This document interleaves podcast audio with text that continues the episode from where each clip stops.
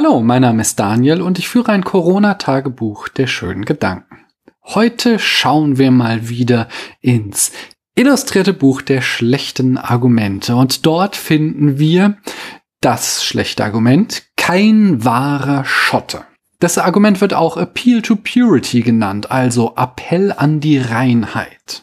Ich würde den falschen Schotten mal wieder nicht unter die Fehlschlüsse packen, sondern unter die Sophismen. Hier wird also kein einfacher Fehler gemacht, wie zum Beispiel bei einem Widerspruch, sondern in der Schlussfolgerung gezielt getrickst, um so auf das gewünschte Ergebnis zu kommen. Der falsche Schotte geht so.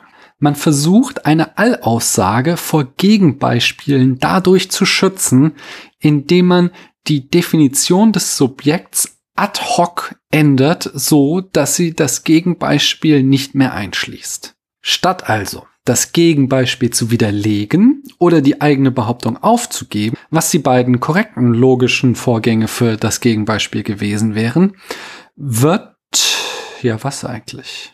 Wird kurzerhand der Gegenstand der eigenen Behauptung verändert, ohne dass dafür eine nachvollziehbare Regel etabliert wurde.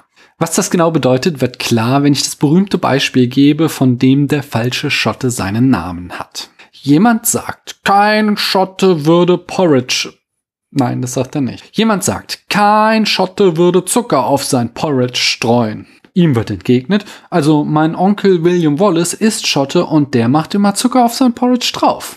Daraufhin wird dann die Aussage wie folgt modifiziert. Kein wahrer Schotte würde Zucker auf sein Porridge streuen. Der Sophismus wurde erstmals 1966 von Anthony Flew in seinem Buch God and Philosophy definiert. In seinem Buch Thinking About Thinking reformulierte Flew dann den falschen Schotten und gab ihn seinem eindrücklichen Namen.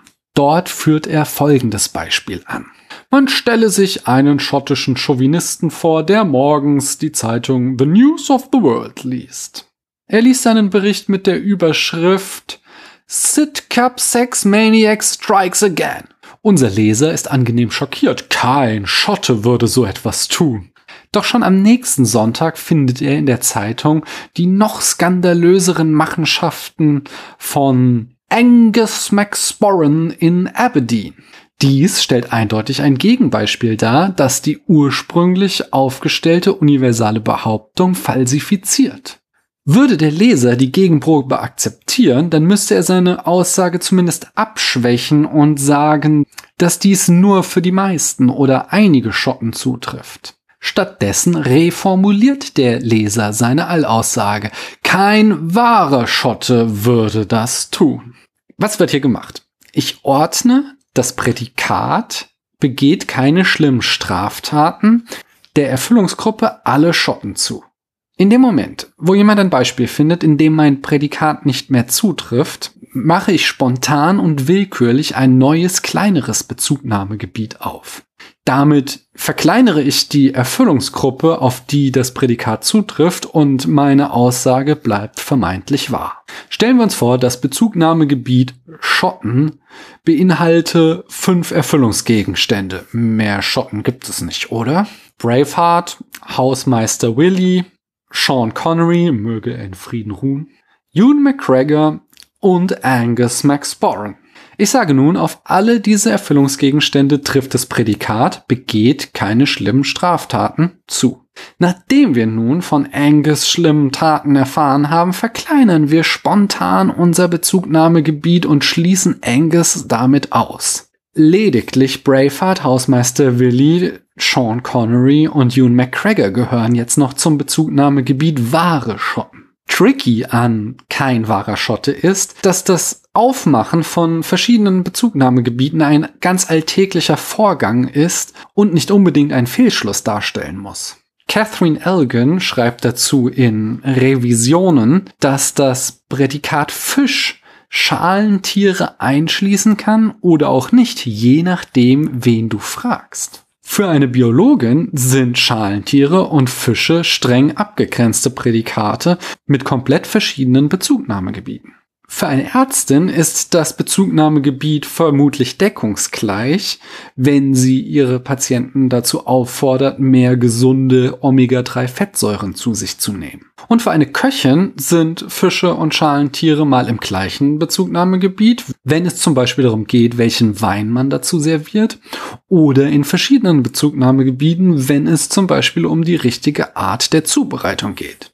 Und auch wenn Puristen dann gerne schreien, aber wahre Fische sind doch nur die, die die Biologie auch so nennt, trifft das nicht zu. Denn auch die Definition der Biologin ist eine Festlegung, die sich ändern kann. Bestes Beispiel dafür ist der Walfisch, den Aristoteles noch zu den Fischen zählte und erst Karl von Linné den Säugetieren zuordnete. Der Clou ist, schon Aristoteles wusste, dass Wale Gebärmütter Gebärmuttern haben. Aber für Aristoteles zählten eben die äußere Form und der Lebensraum mehr. Das ist eine Frage der Definition. Ein anderes Beispiel. Neulich auf dem Weg zum Kindergarten sagte meine Tochter sechs, komisch, dass es so viele weiße Autos gibt, wo weiß doch gar keine Farbe ist. Ich war beeindruckt, dass sie das schon aufgeschnappt hatte. Zugleich muss ich ihr klar machen, dass das zwar im Bezugnahmegebiet der Physik stimmt, aber im Bezugnahmegebiet der Autolackiererei weiß eben doch ein Erfüllungsgegenstand für das Prädikat Farbe ist. Wenn ein Kunde sein Auto in Weiß haben möchte, kann die Händlerin ja nicht sagen, tut mir leid, das ist nicht möglich, denn Weiß ist keine Farbe.